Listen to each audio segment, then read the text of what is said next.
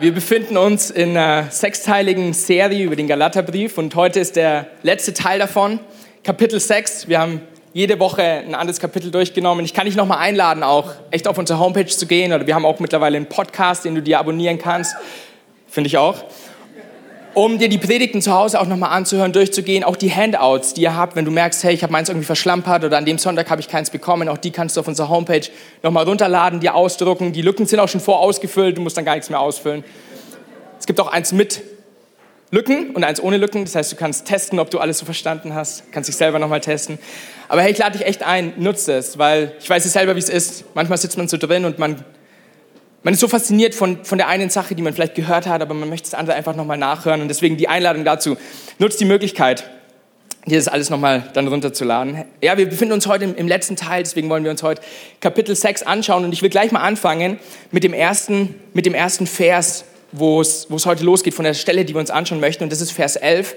Auch auf deiner Predigtmitschrift kannst du da mitlesen oder auch hier hinten hinter mir. Und da steht, seht ihr, schreibt Paulus, mit was für großen Buchstaben ich den Brief jetzt eigenhändig zu Ende schreibe. Und es ist tatsächlich so, dass Paulus, als er den Brief geschrieben hat, mit lauter großen Buchstaben den Brief zu Ende geschrieben hat. Ich weiß nicht, wie es dir geht, aber wenn du einen Brief bekommst oder gerade, ähm, wenn ich immer so auf Facebook bin und das so durchlese und eine SMS bekomme und alles ist so groß, ich denke, schrei mich nicht an! Und am liebsten würde ich gleich entabonnieren und, und, und weg, und, weil das so ins, ins Auge sticht, aber ähm, Paulus wollte uns hier scheinbar irgendwas deutlich machen. Ich weiß auch nicht, ob ihr es mitgekriegt habt, als ich es gestern mit meiner Frau gelesen habe, so die Stelle, ist uns, ist uns ähm, die Situation eingefallen von dieser 91-jährigen Dame. Habt ihr davon gelesen in Nürnberg? Die, ähm, da war eine ältere Dame in der letzten Woche im neuen Museum unterwegs, bei uns hier in Nürnberg. Und ähm, da war ein Stück ausgestellt von einem Künstler, der mittlerweile, glaube ich, schon verstorben ist. Und da stand auf Englisch, ähm, füge hier dein Wort ein. Das war ein Kreuzworträtsel, ein paar Dinger waren schon ausgefüllt. Und dann war halt eine Lücke war frei und dann nimmt die Frau ihren Kugelschreiber und denkt sich, füge hier dein Wort ein. 91, die Frau versteht Englisch, die Frau ist fit und die Frau denkt sich, wenn der Künstler von mir will, dass ich hier mein Wort einfüge, beende ich das Wort und schreibt den schönen großen Buchstaben, deswegen kann dann die, die Erinnerung daran, schreibt den schönen großen Buchstaben Wall, also Mauer, war scheinbar die Lösung dann für dieses Stück. Ähm, die Kameras haben es irgendwie aufgenommen, die Polizei wurde gerufen, die arme Dame musste, musste mit zum Verhör ähm, hat gemeint, hey, interaktive Kunst, davon hat sie gehört. Wenn der, wenn der Künstler zu mir sagt, ausfüllen, fülle ich aus, so schaut's aus. Irgendwie ein Schaden von 80.000 Euro, das Bild ist versichert, die, sie konnten es wieder rückgängig machen. Ich glaube, der Künstler, der hat die Frau gefeiert. Also ganz ehrlich, wäre ich so ein Künstler, ich hätte sie zu mir nach Hause eingeladen hätte erstmal mit ihr Kaffee getrunken. Ähm, der Künstler, okay, das Museum wollte nicht, dass dem Kunstwerk so viel Aufmerksamkeit geschenkt wird. Paulus in diesem Fall, er will, dass seinem Text hier richtig, richtig viel Aufmerksamkeit geschenkt wird. Wenn wir uns nochmal zurückversetzen in die letzten Wochen, über was wir so geredet haben, der, mit der Hauptgrund, wieso der Galaterbrief geschrieben wurde, war, weil es Leute gab, die damals in diese Gemeinde vor 2000 Jahren gegangen sind und die gesagt haben, hey, ähm, dieser Jesus, von dem wir da gehört haben und der ähm, hier vor kurzem gestorben ist und auch wieder auferstanden ist, dieser Jesus alleine, so wie wir auch gesungen haben, dieser Jesus alleine erreicht nicht aus, dass du ein Leben in Freiheit, dass du ein Leben mit Hoffnung, dass du dein Leben, zu dem du bestimmt bist, dass du das Leben leben kannst. Nee, Jesus alleine reicht nicht, sondern Jesus plus die Regeln, die Gesetze, die Gebote, die im Alten Testament stehen, die damals für die Juden gegalten haben, gegolten haben, diese Regeln, die braucht es noch, damit du in das Leben hineinkommen kannst, das Gott, das Gott für dich vorgesehen hat. Und, und Paulus hat gesagt, hey, Hey, das, das, stimmt nicht. Ganz konkret ging es um, um die Beschneidung des Mannes. Ich führe das jetzt um aller Männer hier im Raum willen nicht weiter aus, was das für eine Bedeutung hatte für die Leute damals. Aber Paulus fasst nochmal in den folgenden Versen zusammen, was ihm wichtig ist. Und deswegen schreibt er in diesen großen Buchstaben. Und da geht es in Vers 13, geht es weiter und er sagt, es geht diesen Beschnittenen ja auch gar nicht darum, das Gesetz zu befolgen. In Wirklichkeit fordern sie euch nur deshalb zur Beschneidung auf, weil sie dann voll Stolz darauf verweisen können, dass ihr euch dieser äußerlichen Zeremonie unterzogen habt. Und dann sagt er, für mich jedoch ist es unmöglich, auf irgendetwas anderes, lass uns mal zusammen sagen, stolz zu sein. Wir machen es nochmal. Für mich ist es unmöglich, auf irgendetwas anderes stolz zu sein, als auf das Kreuz von Jesus Christus, unserem Herrn. Durch ihn ist die Welt für mich gekreuzigt und durch ihn bin ich für die Welt gekreuzigt. Was ich interessant fand, als ich diese zwei Verse so gelesen habe, es kommt beides Mal das Wort Stolz vor. Und im ersten Moment, ich weiß nicht, wie es dir geht, aber im ersten Moment, wenn ich Stolz lese, ich denke immer irgendwie an was Negatives. Wir sollen nicht stolz sein, wir sollen nicht überheblich sein, wir sollen nicht. Aber dann gibt es ja auch die, die positive Seite, dass man sagt, hey, ich bin stolz auf mein, ich bin stolz auf mein Kind, und ich bin stolz auf dich, was du gerade gemacht hast, was du geleistet hast. Dann habe ich mal nachgeschaut, was, was für eine Bedeutung dieses Wort Stolz eigentlich alles so hat. Und dann ähm, steht da im Duden, die Definition von Stolz ist Selbstbewusstsein und Freude über erstens eine eigene Leistung oder zweitens einen Besitz. Also die, Stolz kann ich sein über die eigene Leistung und Stolz kann ich auch sein über einen Besitz, über etwas, was ich habe. Und der Unterschied zwischen, in den beiden Versen zwischen dem Wort Stolz ist, die Pharisäer, äh, nicht die Pharisäer, die, die, ähm, die Leute, die da gekommen sind und gesagt haben, hey, Jesus alleine reicht nicht, die waren stolz oder wollten stolz sein auf ihre eigene Leistung. Es war ja nicht mal, dass sie von sich selber gesagt haben, hey, ich bin beschnitten, schau, wie toll ich bin, schau, wie gut ich mich an die Gesetze halte, sondern es war mehr so wie ähm, WWF oder Rotes Kreuz, wenn du durch die Stadt gehst und da äh, stehen die Leute rum mit ihren Tischen und sagen, hey, hast du schon davon gehört, ähm, willst du nicht spenden und willst du nicht geben? Ich, ich weiß es nicht. Ich kenne einen und ich weiß, der hat es nicht gemacht. Ich weiß nicht, wie es so grundsätzlich ist, aber ich vermute mal, die Leute, die da Spenden sammeln, was ja an sich eine gute Sache ist, ähm, selbst spenden sie wahrscheinlich gar nicht in diese Organisationen rein. Und so ungefähr kann ich mir das vorstellen. Sie, sie waren stolz darauf, andere dazu zu bringen, etwas zu machen, wo sie denken, dass es gut ist, aber das war was, wo auf ihre eigene Leistung beruht hat. Und Paulus aber, er ist stolz auf etwas, was er gar nicht gemacht hat. Paulus sagt, ich bin stolz auf das Kreuz. Ich bin stolz auf das, was Jesus getan hat. Ich bin stolz darauf, dass Jesus für mich gestorben ist und dass er sein Leben für mich, für mich hingegeben hat. Und deswegen, wenn er dann sagt, ähm, durch ihn ist die Welt für mich gekreuzigt und durch ihn bin ich für die Welt gekreuzigt, dann sagt er uns im Endeffekt, ich suche den Sinn des Lebens nicht mehr in vergänglichen Dingen, nicht mehr in Dingen, die irgendwann ein Ende haben, sondern ich habe verstanden, dass es ein Leben nach dem, Tod, nach dem Tod gibt, dass das Leben im Endeffekt weitergeht, dass es Dinge gibt, die ich auf dieser Erde tue, ein Leben, das ich auf dieser Erde lebe, dessen Ewigkeitsbestand hat und dessen Ewigkeitswert hat. Er versucht, die, die Erfüllung seines Lebens nicht irgendwie in der Karriere zu finden oder in, in einem bestimmten Status, den er haben kann in der Gesellschaft, sondern er weiß, mein Sinn liegt alleine in Jesus Christus. Und was es genau bedeutet, das wollen wir uns heute anschauen. Und ich weiß nicht, wie es dir geht, aber so die letzten Wochen, wir haben so viel, ich, wahrscheinlich kam sogar in jeder Predigt vor, hey, du musst nichts machen. Jesus hat alles für dich getan. Du musst, du musst nichts leisten, du musst nichts tun. Und dann saß ich manchmal drin und dachte mir so, ja, okay, was mache ich dann überhaupt noch hier? Wenn es eh nichts zu machen gibt, ähm, was, was tue ich dann überhaupt noch hier? Ich meine, der Mensch ist ja angelegt zu leisten. Der Mensch ist angelegt, etwas zu schaffen. Deswegen gibt es Olympiaden, wo man sich vergleicht, wo man, wo man ähm, wo man anderen zeigt, schau mal, was ich kann. Deswegen gibt es deswegen gibt's Fußballvereine, Sportvereine, deswegen studieren wir, deswegen arbeiten wir, deswegen gibt es Pokémon, Pokémon Go, um sich zu, zu vergleichen und zu betteln. So, der, der Mensch leistet gerne was, der Mensch geht gern, geht gern vorwärts. Ja, ich habe es gesagt.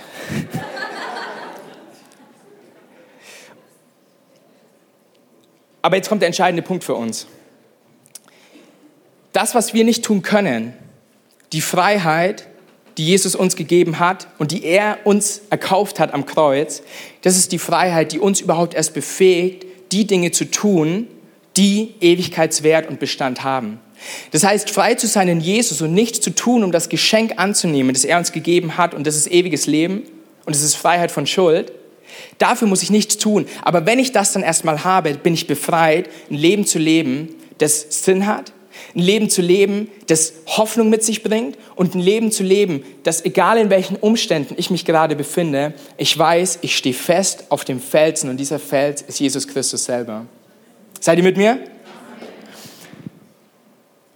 Unsere erste Aufgabe als Christen ist es, und das ist das, wenn du, wenn du dieses, dieses Leben erkennst, dieses Leben erfahren darfst, dieses Leben in Freiheit, dann wirst du erkennen, unsere, unsere erste Aufgabe, wenn man so reden möchte, oder das Erste, was wir tun dürfen und was wir tun können, ist, Gott alle Ehre zu geben, Gott anzubeten. Deswegen stehen wir hier im Lobpreis, deswegen singen wir. Deswegen fahre ich durch die Stadt, mache mein Radio, drehe mein Radio auf und egal, wer neben mir im Auto sitzt, ich bete den Herrn an.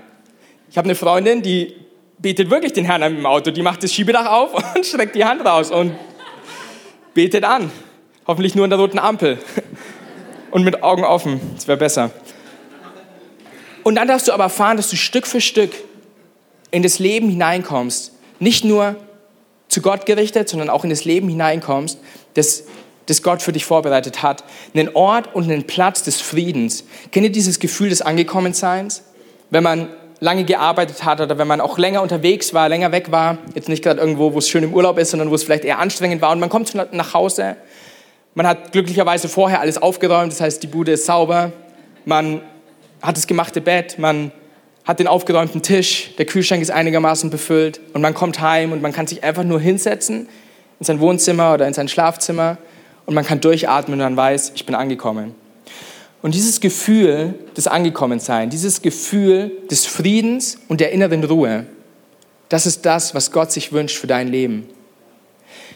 In der Welt um uns herum passieren so viele Dinge und in deinem Leben. Ich, ich, ich glaube, wir könnten Bücher füllen mit den Dingen, die in eurem Leben gerade los sind und los waren oder auch irgendwann los sein werden.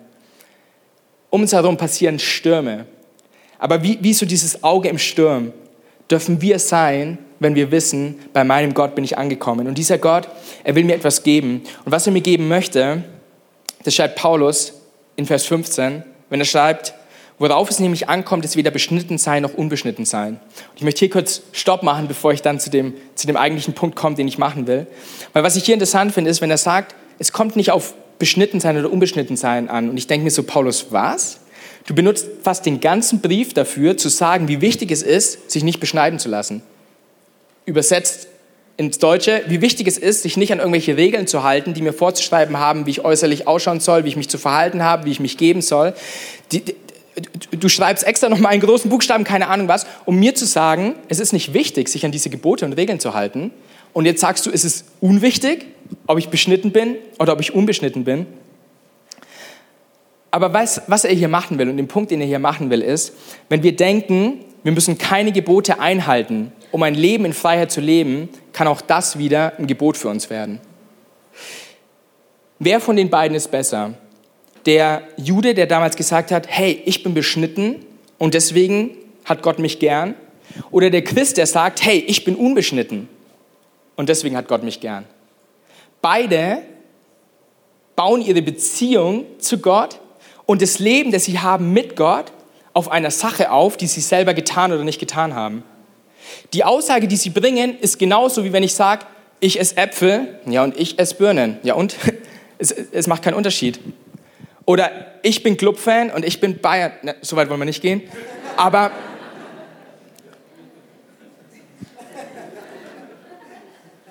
es macht keinen Unterschied, ob ich mich an Regeln halte oder ob meine Regel ist, mich nicht an Regeln zu halten. Das ist der Punkt, den er hier machen würde, bevor er in den zweiten Teil des Verses hineinkommt und er sagt, entscheidend ist nur eins, ein neues Geschöpf zu sein. Entscheidend ist nur eine Sache, von innen heraus ein Leben zu bekommen, wo er sagt, hey, ein neues Geschöpf. Die Frage ist also, verbessere ich nur das Alte, mache ich ein bisschen Farbe drüber, mache ich meine Fassade neu? Ich bin vielleicht vorher immer mit traurigem Gesicht rumgelaufen, jetzt bemühe ich mich immer mit freudigem Gesicht rumzulaufen. Oder bekomme ich wirklich ein neues und verändertes Herz. Ich habe mal ähm, uns drei Aussagen mitgebracht, an denen wir erkennen können, unter anderem, ob wir neu sind oder einfach nur general überholt wurden. Und die erste Aussage ist, bin ich verändert von außen nach innen oder bin ich verändert von innen nach außen? So oft versuchen wir an die Sache ranzugehen, indem wir sagen, ich ändere meinen Terminplan. Ich stehe jetzt um 6 Uhr morgens immer auf und dann gehe ich ins McFit und dann äh, mache ich erstmal noch stille Zeit vorher und das nehme ich mir jetzt vor. Gerade so zum, zum Neujahr. Wir sind jetzt so ungefähr in der Mitte des Jahres. Ich weiß nicht, wer von euch hat sich am Anfang des Jahres Neujahrsvorsätze gemacht und hält sie noch ein bis heute? Irgendjemand hier? Ich sehe keinen, ich auch nicht. Ich habe es gar nicht erst gemacht, ich habe gar nicht erst angefangen. Weil das Problem an der Sache ist ja, wenn ich mir was vornehme, etwas zu machen, etwas äußerlich zu verändern, aber ich innerlich nicht wirklich davon überzeugt bin und ich innerlich verändert wurde, dann hat es so lange Bestand, wie ich das Gefühl habe, dass es mir was bringt, beziehungsweise auch vor anderen Leuten etwas bringt, das Ganze zu tun. Wenn wir aber zulassen, oder lass es mich nochmal anders sagen, ähm, man ist jetzt verheiratet und dann schaut man ja auch, dass man ähm, einigermaßen ordentlich ausschaut und, und man achtet so ein bisschen auf sein Essen und so weiter. Ähm, ich habe da auch immer wieder Hilfe in meinem Leben, die ähm, ein guter Freund in meiner kleinen Gruppe, der immer wieder sagt, Michi, das darfst du jetzt nicht essen, das ist nicht gut für dich, das ist nicht gut für deinen Körper. Und dann kann ich das in dem Moment bleiben lassen. Ich kann es sein lassen. Ich kann mir dafür einen Salat nehmen, anstatt den Burger bei McDonald's. Aber wenn ich nicht innerlich davon überzeugt bin, dass es meinem Körper gut tut, gesund zu essen, dann fliege ich nächste Woche nach Amerika, was ich schönerweise tun darf. Und da ist an jeder zweiten Straßenecke ein anderes Fastfood-Restaurant. Und Amerika hat Chick-fil-A. Und Chick-fil-A ist ähm, 20.000 Mal besser als KFC. Und Chick-fil-A ist auch nicht unbedingt gesund, aber es schmeckt gut. Und weil ich innerlich die Überzeugung noch nicht habe, dass ich mein Leben lang gesund essen muss, werde ich wieder zurückfallen in meine alten Verhaltensmuster. Weil ich zwar äußerlich, um vielleicht Menschen zu gefallen, um der Gesellschaft zu gefallen, um mit einem, sag jetzt mal mit einem Hype zu gehen, was auch immer, es muss ja nicht nur ums Essen gehen. Ich, ich, ich mal äußerlich eine andere Fassade drauf, aber innerlich, sobald keiner mehr hinschaut, sobald meine Frau nicht dabei ist oder was auch immer, fange ich an wieder zu essen, weil ich mir denke, ich mache es ja für die anderen und nicht für mich. Aber in dem Moment, wo wir von, von innen nach außen verändert wurden, in dem Moment, wo Jesus uns ein neues Herz geschenkt hat, wo Jesus uns ein neues Leben geschenkt hat, dann geht es nicht mehr darum, muss ich beschnitten sein oder unbeschnitten sein, muss ich mich an irgendwelche Regeln, Gesetze, Gebote halten oder nicht, sondern meine Motivation innen drin ist eine ganz andere, sodass ich mich an Regeln, die es gut, die, wo gut ist, dass es diese Regeln gibt, wo es gut ist, dass es bestimmte Gebote und Gesetze gibt, sei es in der Bibel, sei es natürlich auch in unserem Land, ich, ich fange an, mich an diese Regeln zu halten, weil ich davon überzeugt bin und nicht, weil ich es tun muss. Die zweite Aussage ist, mache ich nur etwas anderes oder bin ich jemand anderes? Jemand anderes sein. Etwas anderes machen oder jemand anderes sein. Gute Taten machen mich nicht zu einem guten Menschen. Jetzt denkst du erstmal, hm, stimmt das so? Ich kann einer älteren Dame, dieser 91-jährigen Frau, die das Kreuzworträtsel ausgefüllt hat, ich kann dieser Dame über die Straße helfen, aber ich kann hintenrum den Geldbeutel klauen. Bin ich jetzt ein guter Mensch, weil ich über die Straße geholfen habe, oder bin ich ein schlechter Mensch, weil ich ihr den Geldbeutel geklaut habe? Am Ende, wenn, wenn wir dieses System angehen und wenn wir dieses System auf unser Leben anwenden, dann wirst du irgendwann am Ende im Himmel stehen und da wird jemand stehen mit einem riesengroßen Buch und auf der linken Seite stehen deine guten Taten, auf der rechten Seite deine schlechten und dann ist da eine Waage vor dem und er füllt die guten Taten in die eine Hälfte und die schlechten Taten in die andere Hälfte. Und ich lehne mich mal aus dem Fenster und ich wage mich zu sagen, wir alle fallen durch. So viel älteren Damen kannst du gar nicht über die Straße helfen. Also mir zumindest geht so, dass ich all das Schlechte, was ich in meinem Leben schon getan habe, wieder gut machen würde. Und deswegen ist unser Gott auch nicht so. Unser Gott wiegt nicht auf zwischen gut und schlecht, sondern unser Gott sagt, ich möchte dich von innen heraus komplett neu machen. Ich möchte dir ein neues Leben geben, ich möchte dir ein Leben voll Hoffnung geben und dieses Leben des Friedens geben. Du wirst fallen. Wir sind Menschen. Aber du wirst wieder aufstehen und du wirst weitergehen. Und du wirst um Verzeihung bitten können. Und ich werde wegwaschen, wo du gefallen bist. Und ich werde dir helfen, die nächsten Schritte weiter vorwärts zu gehen. Stück für Stück, bis du am Ziel angekommen bist. Und dann ist im Endeffekt die, die letzte Aussage, die so über dem allen steht, das alte Ich, ist es nur general überholt oder bin ich zu einem neuen Ich geworden? Ich habe einen Computer, den habe ich gekauft, der war günstiger, weil da drauf stand general überholt. Der hat von außen ausgeschaut wie neu. Nur jetzt merke ich, über den, langfristig, über den langen Weg merke ich, der war nicht neu, der war general überholt. Der war damals, als ich ihn gekauft habe, schon zwei Jahre alt. Der hat ausgeschaut wie ein neuer zur damaligen Zeit. Aber er war schon älter. Und jetzt merke ich, ich kann bestimmte Funktionen nicht mehr benutzen, ich, er wird langsam, ähm, es macht nicht mehr so viel Spaß damit zu arbeiten, er war einfach nur general überholt. Und die Frage für unser Leben, die du dir ganz persönlich stellen darfst, ist mein Leben nur general überholt oder bin ich wirklich innen drin durch Jesus neu gemacht worden? Und jetzt stellt sich natürlich so die Frage, was bedeutet es, ein neues Leben zu haben? Was bedeutet es, neu geworden zu sein? Und Paulus drückt es an anderer Stelle nochmal anders aus. Lass mal zusammen zu 2. Korinther 5, Vers 17 gehen. Und da sagt er, vielmehr wissen wir, wenn jemand zu Christus gehört, ist er ein neuer Mensch. Das Alte ist vergangen und etwas ganz Neues hat begonnen. Wenn du dein Leben Jesus gegeben hast und du gesagt hast, Jesus, ich will ganze Sache machen mit dir, dann hat etwas Neues in dir begonnen. Und wenn du heute hier sitzt und sagst, von was redest du überhaupt? Ich bin zum ersten Mal hier, ich habe keine Ahnung, was du hier Gott von dir gibst. Jesus möchte dein Leben nehmen, so wie es jetzt ist, und er möchte es neu machen. Mit all den Fehlern, mit all den Wunden, mit all den Kratzern, die du vielleicht erlebt hast in der Vergangenheit oder selbst auch anderen zugefügt hast. Er möchte dir helfen, dieses neue Herz zu bekommen und dieses neue Leben hineinzukommen. Und woran sehe ich, dass, dass etwas Neues, woran erkennst du, dass etwas Neues begonnen hat? Erinnere dich mal an das zurück, was du so vor kurzem neu gekauft hast. Vielleicht war es ähm, eine neue Uhr, ein neues Auto, ein neues Telefon, neuer Tisch, neues Kleid, keine Ahnung.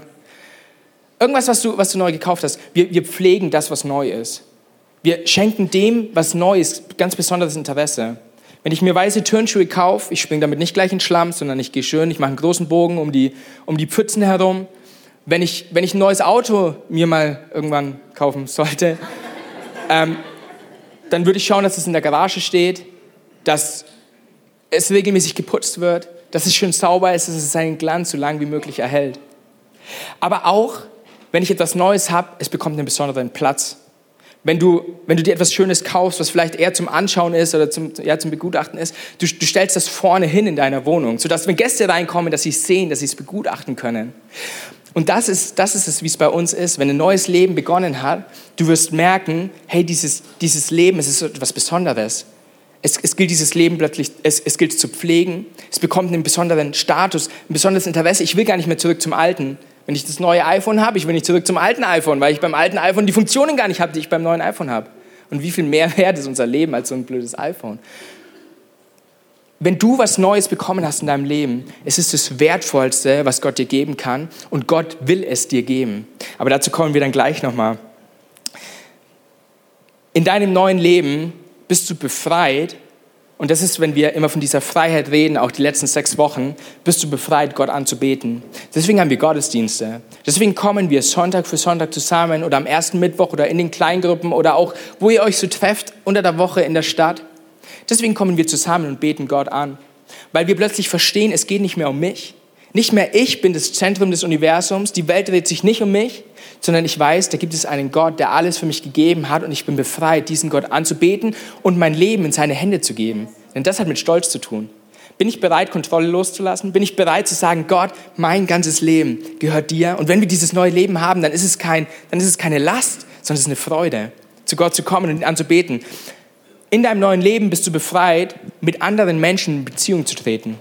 Egal, was in deinem Leben passiert ist. Und wiederum, ich kann mir vorstellen, einigen von uns hier, wir sind hier gut 400 Leute, einigen von uns hier sind schlimme Sachen passiert. Und vielleicht fällt es dir richtig schwer, auf Menschen zuzugehen, dich zu öffnen, dein Innerstes zuzulassen, dass andere davon erfahren, dass andere hineinkommen dürfen in deinen, in deinen persönlichen inneren Kreis. Aber in dem Moment, wo wir ein neues Leben haben, befreit uns Gott, wieder in Beziehung zu treten mit anderen Menschen. Und er sagt, hey, das sind Geschwister, deswegen wir nennen uns, wir nennen uns eine Familie, eine Gemeindefamilie, weil es wie eine Familie sein soll. Das, das sind Geschwister, die, die sind für dich da, die hören dir zu, die wollen dir helfen und die sind mit dir. Du bist befreit, in Beziehung zu treten. Und drittens, du bist befreit, deinem Leben einen Sinn zu geben. Und das ist, was ich am Anfang meinte. Plötzlich verändert sich dein Denken und deine Erkenntnis darüber, wieso du auf dieser Erde bist. Du bist nicht auf dieser Erde, um Karriere zu machen. Du bist nicht auf dieser Erde, um das große Geld zu verdienen, um es dann möglich, bis du mit 80 oder 90 stirbst, es irgendwie loszukriegen oder ähm, möglichst so zu vererben, dass möglichst wenig Steuern abfallen. Keine Ahnung, was da dann für Pläne alle kommen. Sondern du bist auf dieser Erde, um etwas zu hinterlassen, was Ewigkeitswert hat. Um etwas zu hinterlassen, was Ewigkeitswert hat. Und das, was wir mit in die Ewigkeit nehmen können, sind einzig und allein Menschen.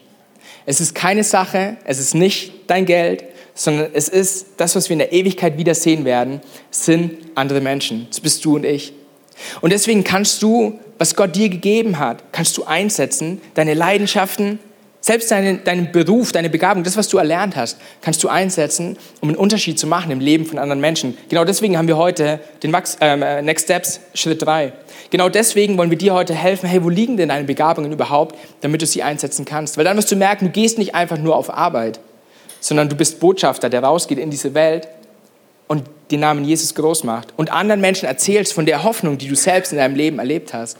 Und du wirst dich einbringen hier in der Gemeinde, du wirst dich einbringen hier in dieser Kirche und du wirst merken, dass selbst Kleinigkeiten, so scheint es manchmal, die du tust, dass sie einen großen Unterschied machen. Die Leute, die hier immer außen stehen und die das Gottesdienstheft in die Hand bringen. Auch wenn du heute hier bist und du bist Teil des, des Flyer-Teams und du, du drückst anderen Leuten dieses Gottesdienstheft in die Hand. Du sorgst dafür, dass jemand die Predigtmitschrift nach Hause nimmt und sie vielleicht nochmal durchgeht Und vielleicht im Gottesdienst es noch gar nicht Klick gemacht hat, aber zu Hause macht es plötzlich diesen Klick. Von außen betrachtet stehst du einfach nur da und gibst jemand anders ein Gottesdienstheft. Kann ja jeder machen. Könnte jeder machen, aber du magst das. Von innen betrachtet, von oben betrachtet, aus der Metaperspektive, machst du einen Unterschied, einen riesengroßen Unterschied. Genauso wie der vorne, derjenige, der hier vorne steht und predigt. Genauso wie das Lobpreisteam, das hier vorne die Musik macht. Egal, wo du bist in dieser Gemeinde und dich einbringst, du machst so einen großen Unterschied, weil du Teil eines Puzzles bist. Wenn du ein 1000 Teile Puzzle hast und da fehlt ein Teil, du freust dich nicht über die 999 Teile, sondern du störst dich über das eine Teil. Und du bist dieses eine Teil. Du bist dieses eine Puzzleteil, das fehlt. Du bist gebraucht und das ist, was du erkennst, wenn du neues Leben hast. Das ist, was du erkennst, wenn das Alte vergangen ist und das Neue begonnen hast. Du bist nicht einfach nur so auf dieser Erde. Du bist nicht, du musst nicht mehr suchend sein nach dem Sinn des Lebens, sondern du wirst den Sinn finden in Jesus selbst. Du wirst den Sinn finden in Jesus selbst, Stück für Stück. Das geht nicht sofort, nicht immer. Es ist nicht so, wow, jetzt ist alles anders und jetzt ist das Leben rosig und, und ähm, Friede, Freude, Eierkuchen. Aber Stück für Stück wirst du erleben, ich muss nicht mehr suchen, sondern ich darf gehen und ich darf zuversichtlich sein, an diesen Ort zu kommen, des Ankommens, des Zuhause-Seins und des Daseins. Und das ist es, was mir Erkenntnis schenkt über mich selbst. Wer bin ich? Was mache ich hier? Und wohin gehe ich? Das ist, was uns Hoffnung gibt, was uns Sicherheit gibt und was uns auch ein Ziel gibt in unserem Leben. Und damit bekommst du den Frieden und die Erfüllung. Und dann, wenn wir in dieses neue Leben hineinkommen, werden wir merken, Gott schenkt uns, Gott, Gott hat uns befähigt. Das ist das nächste, wo wir öfters gesagt haben, hey, du musst nichts tun, du musst nichts leisten, weil Gott dich befähigt hat, die Dinge zu tun, zu denen er dich berufen hat. Du wirst plötzlich merken, hey, es wird leicht für dich sein, von Jesus zu erzählen. Ich habe gerade mitbekommen, wir haben hier einen, ähm, einen jungen Mann bei uns, einen, einen Teenager, der hat festgestellt, dass seine Lehrerin hier ist und er hat sich riesig gefreut, hat gar nicht gewusst, wie er, äh, die, die heute ja auch im Gottesdienst ist, hat gar nicht gewusst, wie er damit umgehen soll. Und dann, dann habe ich erfahren, hey, in der Schule am liebsten, er, er wird jeden von seinen Lehrern und jeden von seinen Mitschülern, er, er will ihnen von Jesus erzählen. Wieso? Weil er erlebt hat, was Jesus in seinem Herzen gemacht hat. Wisst ihr, was ich meine? Und es ist, kein, es ist kein Drang mehr, es ist kein, oh, ich muss und es ist eine Last und ähm, oh, jetzt ist der Pastor da, jetzt muss ich möglichst fromm ausschauen oder jetzt ähm, bin ich mit meiner Kleingruppe unterwegs, jetzt muss ich möglichst vielen Leuten von Jesus erzählen. Nein, du wirst merken, dass eine Freiheit hineinkommt von einem Müssen zu einem Dürfen. Von dem, von dem, ich muss etwas leisten, zu einem Befreitsein, etwas zu tun. Und das ist es, was Gott uns geben möchte. Wir dürfen segnen, um Segen zu hinterlassen, um ein Segen zu sein. Und die Dinge, die wir machen, bekommen plötzlich einen Ewigkeitswert. Und es gibt drei Dinge, die du über dein, dein Leben oder über, die du über das neue Leben wissen musst. Und die drei Dinge, die möchte ich mit uns nochmal zusammen durchgehen. Das neue Leben, es ist kostenlos. Das neue Leben ist kostenlos. Ähm, ich habe eine Schwester, die ist fünf Jahre älter als ich. Und es war, ich weiß nicht, wie alt ich war, vielleicht war ich sechs, sieben, fünf, ich weiß es nicht. Ich war jung. Sie war immer noch fünf Jahre älter als ich, auch damals. Und wir sind U-Bahn gefahren. Meine Schwester hatte einen Schüler, so einen Schülerausweis, wo man nicht stempeln muss und keine Ahnung was. Und ich hatte eine Stempelkarte. Und ich habe die Angewohnheit gehabt, als kleiner Junge, wenn ich was hatte, ich hatte das. Also ich hatte das in meiner Hand. Ich habe zum Beispiel damals immer Salami geschenkt bekommen beim Metzger. Eine für mich, eine für meine Schwester. Die eine habe ich gegessen, die andere habe ich meiner Schwester mitgebracht. Aber ich hatte die in meiner Hand. Also die wollte meine Schwester danach auch nicht mehr essen. ähm, Okay, und so hatte, ich diese, so hatte ich diese Fahrkarte in meiner Hand, weil ich sie ja nicht verloren, verlieren wollte. Aber ich hatte sie so fest in meiner Hand, dass ich natürlich vergessen habe zu stempeln. Okay, wir wohnen, also das äh, Haus von meinen Eltern ist in Röthenbach, das heißt, wir sind in Röthenbach in die U-Bahn eingestiegen. Ich halte die Fahrkarte in meiner Hand. Wir kommen zu Hohe Martha. In Hohe Martha steigen die Kontrolleure ein. Ich denke mir, ich habe ja eine Fahrkarte. Meine Schwester hat sowieso eine Fahrkarte. Die Kontrolleure gehen, also die, haben, die, die steigen ja immer, jetzt mittlerweile steigen sie zu dritt ein. Damals, die haben irgendwie hinten angefangen, wir waren genau auf dem anderen Ende von der U-Bahn. Gehen so durch die Reihen durch und plötzlich kommt mir, Bini, ich habe nicht gestempelt. Und wir beide so, oh nein, was machen wir jetzt? Wie können wir es verheimlichen? Michi, ich buche das von meinem Konto ab, das ist gar kein Problem. Wir fahren an Schweinau vorbei, wir weiter noch am Überlegen, oh, was können wir machen, wie, wie kann es weitergehen. Ähm, was kommt als nächstes? St. Leonhard, glaube ich. Ne? Ähm, wir kommen bei St. Leonhard an. Wir hätten schon längst aussteigen können, aber wir waren so damit beschäftigt, wie, wir, wie wir jetzt mit dieser Situation umgehen. dass wir uns dann entschieden haben und ich mich dann entschieden habe, du, ich stehe auf und ich sage, ich habe ja eine Fahrkarte, ich habe nur vergessen zu stempeln. Und der war ähm, einen Block vor uns, hat da gerade jemanden aufgeschrieben, weil der auch vergessen hat zu stempeln. Und ich gehe so zu ihm hin und sage so, Entschuldigung, ich habe vergessen zu stempeln. Und der schaut mich nur an und sagt, du bist ja Depperler, wieso bist du nicht ausgestiegen? Okay, ich denke mir, ja stimmt. Setz mich wieder hin. Die nächste Station, wir hätten wieder aussteigen können. Wir sind wieder nicht ausgestiegen. Der Mann hat, also dem Mann, der, der, den er da kontrolliert hat, er meinte dann auch nur so, ja, jetzt müssen Sie den auch aufschreiben, ne? Ähm, und er so, ja, ja, muss ich auch nicht, ja, muss er und bin zurück zu meinem Platz. Ähm, er ist fertig mit dem Mann, ich weiß nicht, was für eine Station es mittlerweile war. Er schaut seinen Kollegen an, der Kollege signalisiert ihn zu fragen, warst du da hinten schon? Der nickt, beide steigen aus und wir fahren weiter. Und kommen an. So lustig das auch ist, ich weiß nicht, wie oft du das Wort Gnade schon in der Kirche gehört hast und du hast vielleicht nie verstanden, was Gnade bedeutet. Aber in dem Moment habe ich verstanden, was Gnade ist. Das neue Leben ist kostenlos. Nicht, dass es gut ist, schwarz zu fahren. Jedes Beispiel hinkt, versteht mich da nicht falsch. Aber dieser Mann, er hätte auf mich zugehen können und er hätte sagen können, und jetzt musst du bezahlen. Gott kommt auf dich zu und müsste eigentlich zu dir sagen, jetzt musst du bezahlen. Irgendwann ist unser Leben zu Ende, unser aller Leben. Es gab noch keinen, der nicht, es gab welche, aber Jesus zum Beispiel. Aber es, es gab noch keinen, du wirst sterben, du wirst von dieser Erde gehen und du wirst irgendwann vor dem Schaffner stehen. Und unser Gott sagt, passt, der hat bezahlt. Es wurde für ihn bezahlt. Das ist Gnade. Wenn du das Wort Gnade in Zukunft hörst, denk immer an den Schaffner, der sagt, es passt. Ich weiß, ich weiß, er hat falsch gehandelt, ich weiß, er hat nicht gestempelt, ich weiß, er hat eigentlich nicht bezahlt, aber ich nehme es auf mich. Und genau das hat Gott für dich getan. Wenn du das in deinem Leben noch nicht erlebt hast, genau das hat Gott für dich getan. Gott ist der Schaffner, der sagt, es passt. Ist Unrecht passiert? Ja. Bin ich schwarz gefahren? Ja. War es falsch? Ja. Aber Gott hat für dich bezahlt. Das ist das Erste, was wir verstehen müssen. Das neue Leben ist kostenlos. Und um dieses neue Leben zu bekommen, muss dir eins bewusst werden, du bist schuldig.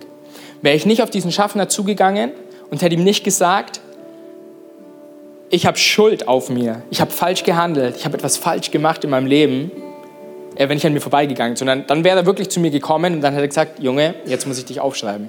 Aber weil er gesehen hat, weil er gesehen hat, dass ich gesehen habe, dass ich einsichtig bin, konnte er mir vergeben und konnte aussteigen. Und genau das Gleiche will Gott mit dir machen. In dem Moment, wo wir erkennen, dass all die guten Taten und all die den älteren Damen, denen wir über die Straße geholfen haben, dass all das nicht ausreicht, damit er aussteigen kann,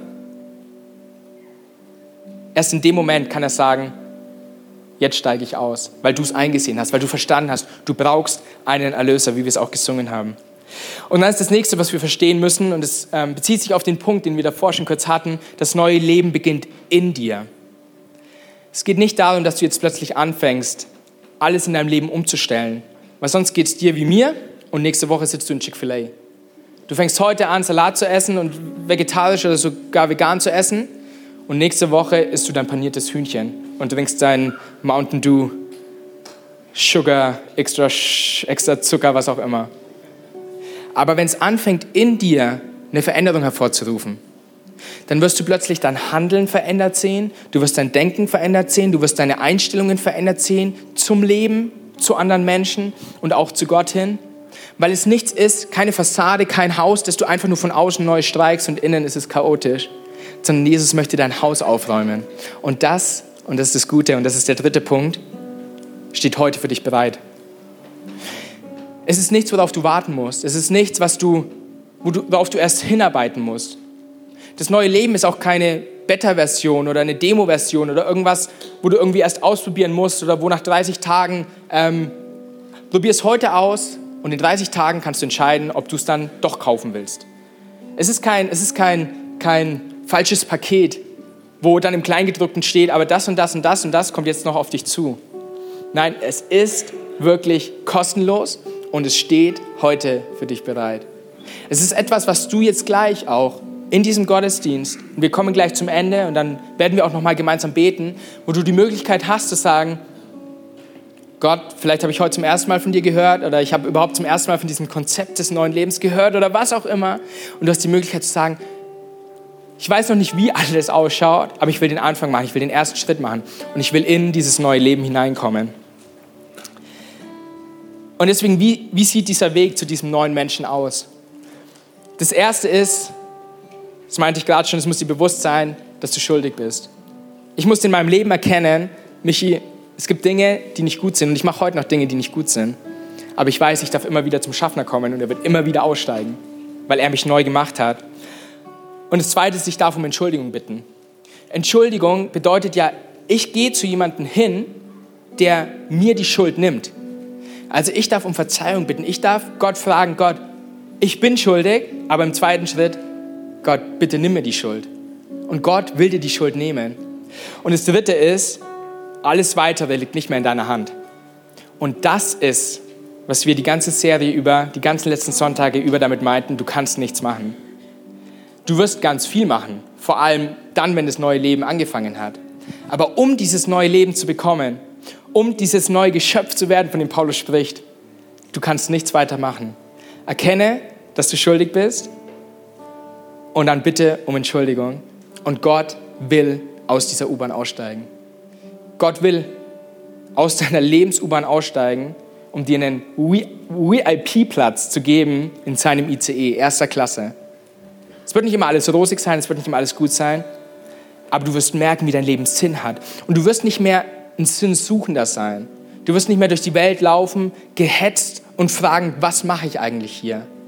Und immer wenn es wieder passiert, kannst du dich zurückerinnern und wissen, ich bin ein neues Geschöpf. Das Alte ist vergangen, es ist alles neu. Mein Leben hat einen Sinn. Auch wenn ich gerade in meiner Arbeit stehe und ich denke, ist doch wieder alles sinnlos. Nein, ich darf einen Unterschied machen im Leben von anderen Menschen. Und dann geht Paulus über in Vers 16 und sagt allen, die sich an diesen Grundsatz halten, schenke Gott seinen Frieden, sein Erbarmen und sie sind das wahre Israel Gottes. Was er damit sagen will, sie, sie sind wirklich die, die zu Gott gehören. Und genau das möchte Gott jetzt in deinem Leben tun. Lass uns doch mal gemeinsam unsere Augen zumachen. Wir möchten jetzt zu diesem Part kommen, wo ich gerade schon meinte, wo du die Möglichkeit hast, dieses neue Leben anzunehmen, Gott in dein Leben aufzunehmen. Und wir machen es immer so, dass wir sagen, hey, lass uns die Augen schließen, weil es für ganz viele ein, ein persönlicher Moment ist, der dann erst später vielleicht, wo ich erst später bereit bin, es öffentlich zu machen. Deswegen wollen wir jedem Einzelnen diese Privatsphäre lassen. Und du darfst es auch wissen, während wir die Augen geschlossen haben, da würde ich gern für dich beten. Und wenn du hier bist und sagst, ich möchte dieses neue Leben haben, ich möchte das, das alte Leben hinter mir lassen, ich möchte, dass der Schaffner aussteigt, ich fahre gerade schwarz in meinem Leben, in ganz vielen Dingen. Und wahrlich, meine, meine guten Taten reichen nicht aus, um das Schwarzfahrgeld wieder hineinzubekommen, das ich auf mich geladen habe. Gott möchte gerade aus deiner U-Bahn aussteigen und dich in ein neues Leben hineinbringen. Und wenn du möchtest, dass ich dich in dieses Gebet mit aufnehme und du dieses Gebet auch mitsprechen möchtest, dann darfst du mir jetzt gleich ein kurzes Handzeichen geben und ich würde gerne von hier vorne für dich beten. Du musst nicht aufstehen. Wir gehen auch mit dir nicht in irgendeinen Nebenraum, wo wir dir dann tausend Fragen stellen oder irgendwas. Gerade im Moment ist Gott und dieses neue Leben nur ein Gebet entfernt. Und wenn du sagst, ich möchte dieses neue Leben für mich haben, ich möchte das Alte zurücklassen, dann heb doch mal, wo du gerade bist, heb doch mal deine Hand hoch und ich will von hier für dich beten. Danke euch. Danke auch hier an der Seite. Überall im Raum gehen Hände hoch. Super. Vielen Dank auch da hinten. Danke. Gott sieht euch. Und auch wenn du dich gerade nicht gemeldet hast, aber du hättest dich, du beißt dich jetzt in den Hintern und du hättest dich gern gemeldet, hey, du darfst trotzdem mitbeten. Du darfst jetzt trotzdem Gott einladen und dieses neue Leben erfahren. Und Jesus, so bete ich, Herr, für jede Hand, die hochgegangen ist und für jeden, der jetzt gerade in seinem Herzen entschieden hat, Gott, ich möchte etwas Neues anfangen. Ich möchte dieses neue Leben bekommen. Ich will meine Schuld bei dir abladen. Und ich will von dir entschuldigt werden. Dass ich in dieses Leben der Hoffnung hineinkomme, in dieses Leben des Angekommenseins hineinkomme. Gott, ich will beten für jeden Einzelnen, dass du jetzt in diesem Moment bei ihnen bist. Und ich werde jetzt ein paar Worte vorsagen und wenn du magst, sag's einfach auf deinem Platz, wo du bist, sag's einfach hinterher oder formst in deine eigenen Worte und lade Jesus ein. Herr Jesus Christus, ich bitte dich, dass du in mein Leben kommst. Ich bin ganz oft schwarz gefahren in meinem Leben, im geistigen Sinne, vielleicht auch in echt. Aber Gott, ich habe so viel Schuld auf mich geladen. Und ich weiß, dass alles Gute, das ich gemacht habe, nicht ausreicht, um gerecht und frei vor dir zu stehen. Und deswegen bitte ich dich jetzt, dass du in meinem Leben kommst und dass du mich entschuldigst, dass du die Last von meinen Schultern nimmst und dass du mich heute zu einem neuen Geschöpf machst, zu einem neuen Menschen, sodass ich sagen kann, das Alte ist vergangen, siehe, ich habe alles neu gemacht. Jesus, in diesem Moment sollst du Herr über mein Leben werden. Ich will dir alles hingeben und ich will dir nachfolgen in das Leben der Freiheit. In deinem Namen beten wir, Jesus. Amen.